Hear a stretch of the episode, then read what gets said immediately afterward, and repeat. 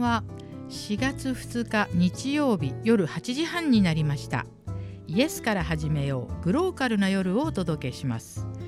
FM84.2MHz ラジオつくばからお送りします。お相手は一般社団法人コモンニジェールの福田秀子です。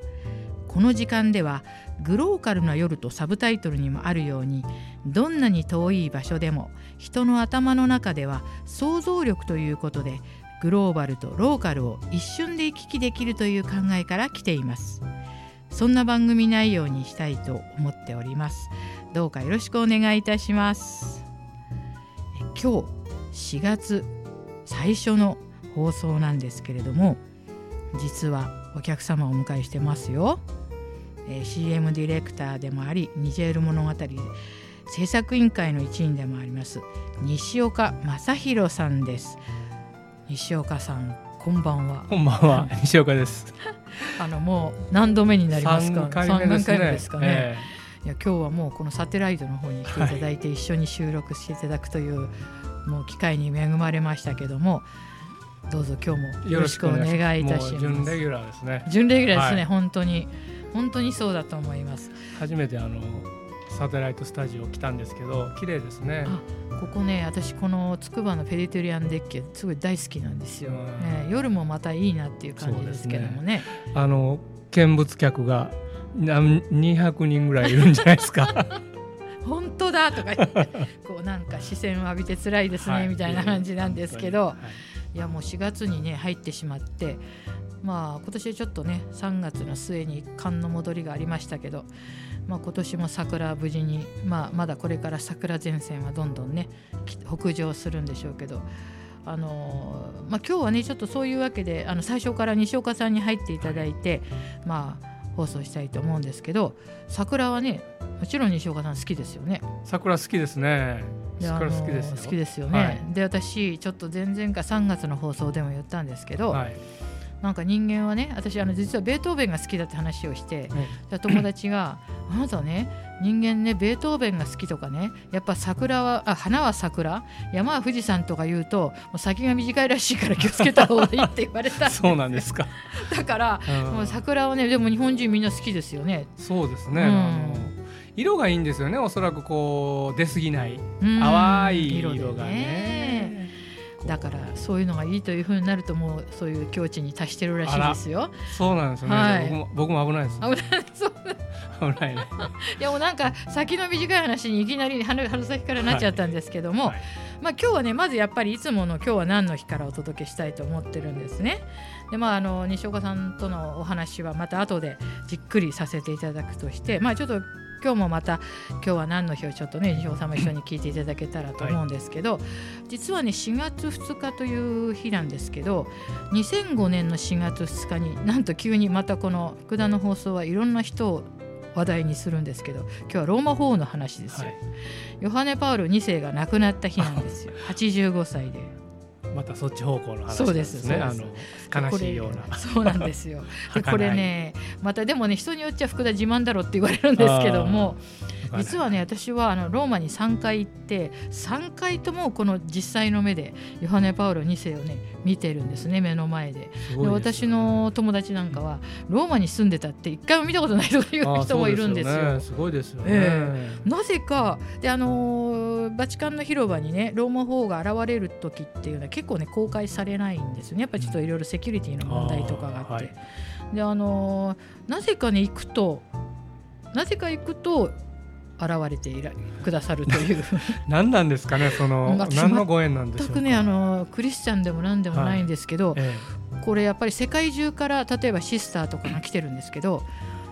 法がねお出ましになったらねもうみんなね泣き出すんですよね。そうですか、えー、もう本当に号泣ですね。だからそんな方が多い中でこの私がですね、はい、行って3回ともお目にかかれるっていうのはなんかのな何なのかなって。光栄な、ね、もったいない恐れ多いですね。恐れ多いです本当に。まあ、本当このヨハネ・パウロ2世としては狙撃にもあってますけど無事に命も、まあ、あの流れてですね非常に今度は成人にあの成成人清しこの聖聖なる人ですね、はい、成人にも決まってあのもうバチカンに永久にというか非常に名法と言われてですね。あの、まあ、小さい頃にご両親は亡くされて、まあ、本当にもう何て言うのかな。神様に導かれてこう法皇になったっていう方なんですけども。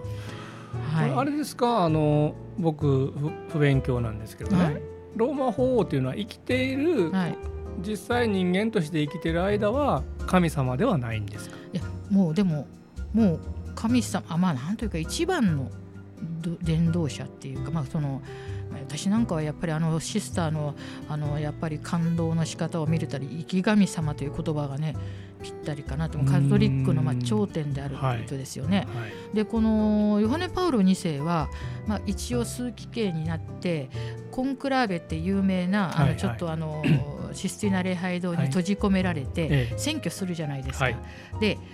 このコンクラーベに最初に出た時にあもう自分の生きてる間はもう二度とこれに参加することはないだろうなと思ったらしいんですけど、はい、このヨハネ・パウロ2世の前につまりこの参加した時に選ばれた方がねなんか50日ぐらいで亡くなっちゃったんですよね。それでまた再びコンクラーベに出た時に自分が選ばれたっていう人なんですね。はい、なんかねやっぱ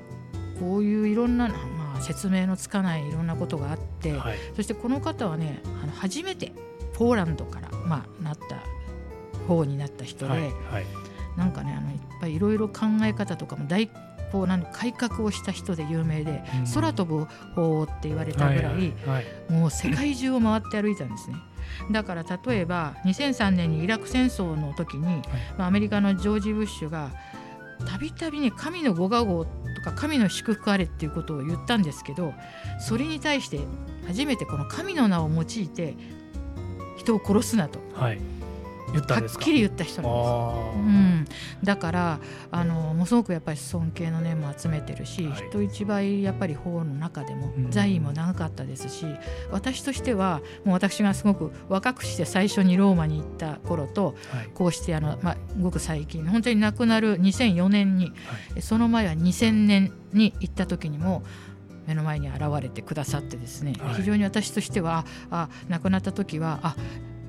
亡くなられたかっていう感じがしたんですけどね。で2000年というあのカトリックの中でも青年と言われて25年に1回しか開かれない扉があるんですよ、はい、バチカンに、はい、それもちょっと一応2000年の時くぐってきたんですけど、はい、あれね25年ごとに開かれるじゃないですか、えー、そこをくぐったら、今度その一応それが閉まる時には1回全部塗り固められちゃうんですよ。ほう。そ何で塗りかしっくり何ですかねあれは。もう本当がっちりそんなもんあのここに扉があったのかわからないぐらい塗り固めたそして25年に一度そこを開けて通れる人はだからごくわずかとそこに行った人だけですね。それまた自慢またそうです。ね すいませんすいません。そうですか、はいはい。まあ、だからまあ、バチカンというところは、まあ、カトリックでない私も、やはりシスティーナ礼拝堂に行くと、何かこう、うん特別な感じしますしやっぱり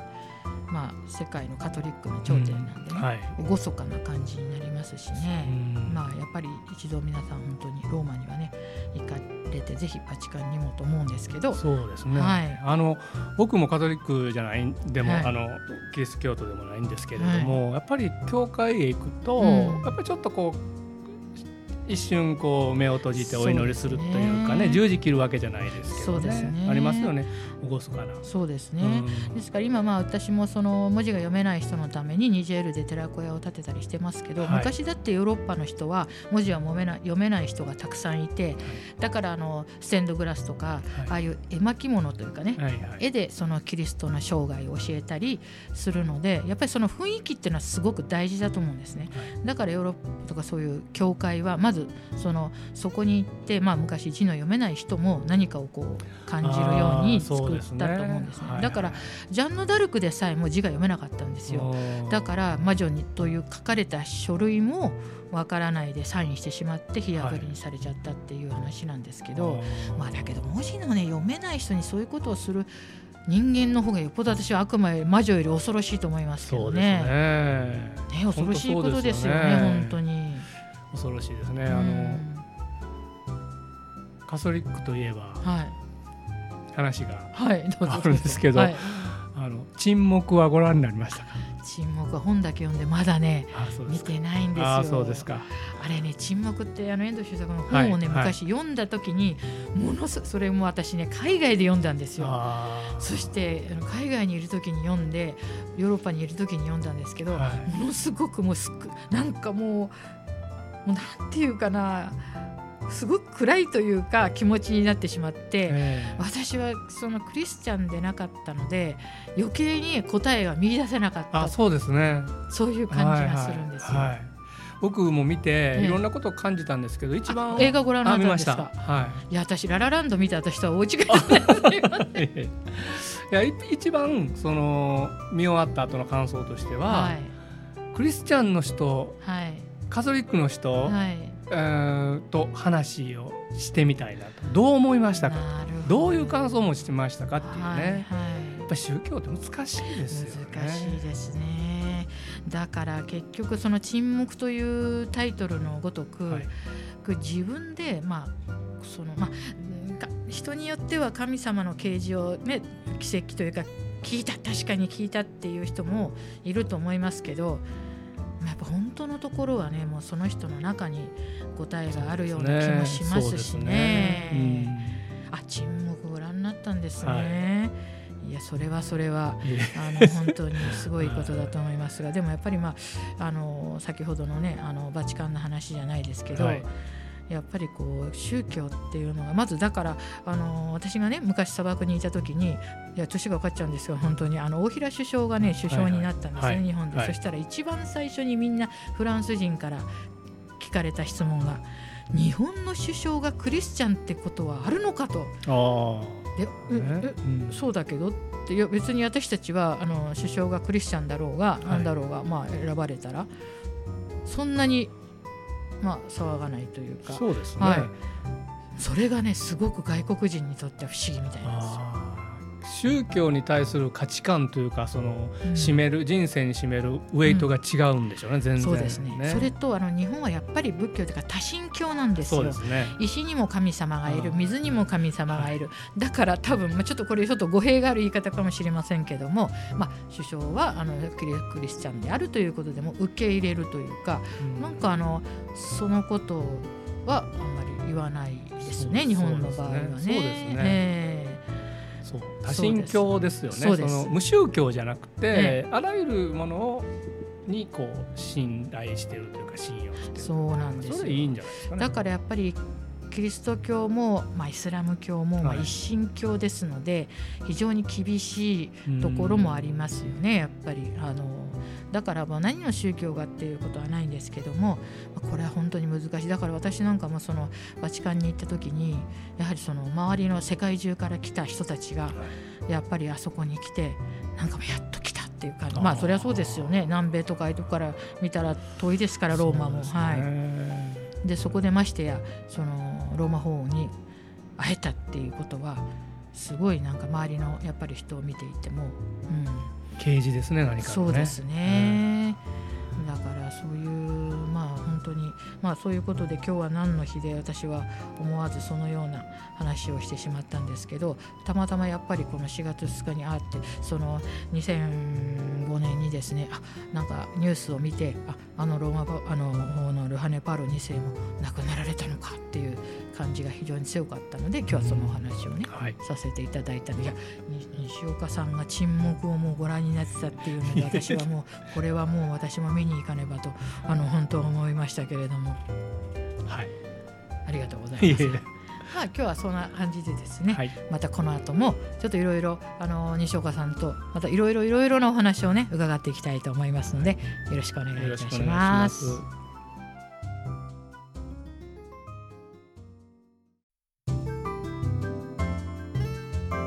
スから始めよう。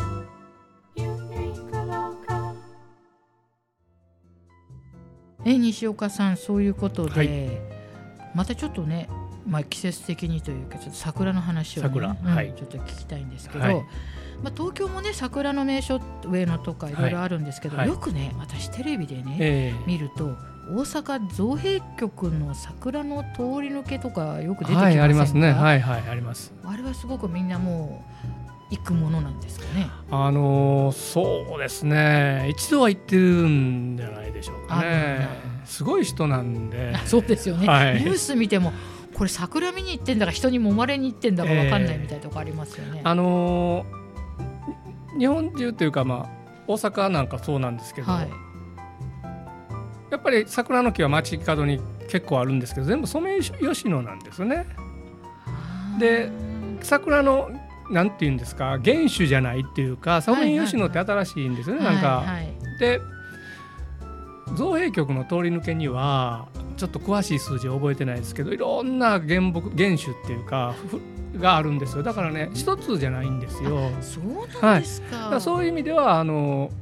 ご覧いただく価値はあると思いますね。あれどのぐらい長さ通り抜けたらやっぱり何分もかかるもか？かりますね。あのし 人が多いんで余計かかりますけど前に進まないんで,、ですよね、ええ。ただねえっと中で宴会したりしてないと思うんですよあそこは。それしたらだって大変ですもんね。進まなくなっちゃいますもんね、だからそういう意味で言うとねあの造幣局っていうのは、まあ、あのちょっとローカルな話なんですけど、おその名も桜の宮という土地にありましてね、そうはい。あの大阪の中心部に近いところなんですけどし中之島があって、しえー川が流れてて川沿いとかはもう結構整備されててねもう桜並木はずっとあるんですよ。でほんと綺麗んですけどそれ全部あのソメイヨシノなんですね。であとそうそう大阪城も近いんであの地図見てください。大阪城から天満橋とか中之島の周辺っていうそうですね半径2キロぐらいの間に1キロ2キロの間にほんと桜が咲き乱れてるんですけど全部ソメイヨシノなんです。それはそれで綺麗ですけれども造幣局はまた違った綺麗喋りすぎました行ってみたい行ってみたいです。いやそんなことないです。もう、はい。はい、私はねいつもニュースで見るたびにまたまたねこの桜のちょうどその季節に大阪に行くってことはないので、い、つもねそう報道というかテレビのニュースを見てあちょっといつか大阪の人にね伺ってみたいなと思ってたんですけど、なるほどそういう感じなんですね。そうなんです。あとね、えっと、時期が遅いんですよ少し。あそうなんですか、えーっとソメイヨシノが終わる頃に、はいそのいわゆる原原種というか、はい。何何十何百ってあるんですけど、がはか咲き始めるんで結構ね、楽しめます。ライトアップはするしてますしてあます。私ねこのまあ個人的にですけど、はい。桜のねライトアップはすごくねなんか好きなんですけど、はい。紅葉のねライトアップっていうのはおなんかねああのちょっとまた違う感じがして私は個人的にはね桜のライトアップの方が好き狂気をはらんでるような気がしてねすごく生々しいすごくねよくあのあ坂口さんがですね桜の花の満開の下っていうのがありますけど、やっぱ桜っていうのはその狂気をちょっとはまりにね、あうん。綺麗なんでうんはらんでるような気がして、うん。やっぱあのもみじっていうのはなんかあのまあ同じ散るものですけど、はい。要するにもみじは枯れて散るわけじゃないですか。はいはい。桜はもまさにこのなんていうのかな。さ盛りの時に散ってしまうというか、はい。そこがねなんかちょっとやっぱりね紅葉と桜は違うんじゃないかなっていう気がするんですね。ねはい。あの季節的にもこれから暖かくなっていくのと寒くなっていくので違いますしね。なんかねやっぱり日本人がね桜のあ桜だっていうのはなんかちょっとね分かるような気もするんですよね。ええやっぱり京都もねまた桜また別にまたそうですね。京都も綺麗ですね。有名な名所がいっぱいありますし。ありますしね。まあ紅葉も綺麗ですけどね、はい。なんかねやっぱりなんか四季があるっていうのかな。やっぱ外最近外国人本当東京でもはい。多いんですけども桜の季節にこの合わせてくるっていう外国人もどんどん増えてきてますからあーそうね。ですね、え。ああいうこう淡い色ってあんまり向こうないですね。ないですね。あと京都も綺麗ですけど桜といえば吉野。吉野行きたいですね。吉野の山はねむせ返るようなこう私写真でしか見たことないんですよ。素晴らしいですよ。吉野山行きたいなそうですよね、はい有名ですよね、はい。そのそうですねあっちはもう山ですからねそうなんですよ。人山大げさに言うと人山全部桜の木。じゃあの吉野山を見に行くのには結局じゃあどこから見たらいいんですか？あの山を堪能するには。あのー、うん？難しいそうですよね。なんかあの中に入入ってっていうか山歩きするのもいいんでしょうけど、はい、あのねえっとでもコースというか、まあ、歩ける道があの、お寺とかあるじゃないですか、のところから前方に見えるんですよ。だんだんになって。なるほど、はい、だからねもう行った方が綺麗です。遠くから眺めるというよりはやっぱり行ったらもう本当すごいです。これはちょっと想像を絶する景色というか。ですか。いや、はい、もうなんかねあの辺の柿の外しは食べたことあるんですけど 東京まで来るとこがありますから、はい、はい、それを食べたりするんですけどそうするといつもねなんこれね東京食べるよりねあの吉野山で食べたいなと思ったりするんですけどね。ね。あとね吉野というとくずが有名です。吉野くずのくず餅。美味しいんですよ。いやいやいや食い気の話にそうそうそうそうついついねそんな話になるんですけど、はい、まあ実はねその隅田公園の、はい、まああの土手も綺麗な東京のですね、はい、桜の名所なんですけど、えー、まああそこの長明寺の桜餅っていうのが非常に有名で、まあ実はまああそこが私の仲人だっていう話なんですけどそうなんですね。はい。あのやっぱりねあそこの長明寺の桜餅も本当に桜の葉がたくさんついていて。うん葉っぱごと食べるんですね、はい、あれは、はい、まあ、関西はね桜餅とちょっと道明寺っていうんですかねこっちでいう、はい、ちょっとこう透き通ったあのなんかあの道明寺湖っていうのがあるのが多分ね桜餅だと思うんですよ大阪とか関西は。こっちとまたちょっと違うと思うんですこっちはね桜色の薄いなんか皮にこしあんがくるっと回っててそして桜の塩漬けの桜の葉っぱがいっぱいになってるんだ。そうなんですあのねいやそうですか関西えっとね関西あるのかな僕が思う関西の桜餅っていうのは、はい、もち米をあの粗くそれは道明寺ですね。そうですか。関東でいう道明寺ですね。それが多分ね関西はね桜餅そうですね、だから粒感が残ってそうですそうです。だからいろんな呼び方もちょっとまああの桜餅に限らずね あのうどんも違いますよね。讃岐うどんとかなんかいろいろ違いますよね。東京、ね、関東と関西はね、はいそんなわけで。いやもうねなんか西岡さんと話すともう終わりなく果てしなくいろんな話ができちゃう気がしてあの 桜の話をしてもどんどんどんどん聞きたいことが私も出てきてしまってあの話になるんですけどね。いやでもねすごくねあのでももうなんか1月2月3月ってよく終わるのは早いじゃないですか、はい、でも4月かと思うと、はい今度ねあのちょっとニジェール物語の話になりますけどあの7月の13日に札幌の時計台ホールで、はい、ニジェール物語の夕べっていうイベントが催されることが決まったんですね。はい、時計台で。時計台ホールでいやこれね雰囲気があってすごくいいところなんですよ。そうですね。うん、あの有名ですね。あの写真では何度も。はい。はい、でそのなんか初夏のね、はい、札幌でそれをやろうじゃないかっていうことになって、はい、まああのおいおいこの放送でもまた詳細あるいはコモンニジェールのサイトでもあの詳しいことは、うん、あのいつ頃からチケットを発売するとかありますので、まあそれはそちらの方、まあ詳細はこれから皆さんに徐々にお伝えしたい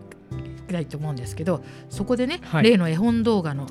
一部を世界初公開、はい、世界初公開。ということで,、ね、すごい楽しみなんですよ。どうですか？あの今この、えー、責任者の方はあのどのように今進められて 今ですか？えっと絵本動画そうですね。これ福田さんがお書きになったニジェール物語の絵本をね、はい。はい、えっと、動画にしようということで、パナソニックさんが助成してくださって、今あの作業を続けてるんですけどね、はい、あのいろいろ悩みがあるんですね、どうするのがいいのかなと思って、はい、一番ね今思ってるのがね絵本をご覧になった方は分かると思いますけど、はい、分かりにくい、うん、うん、いい意味でも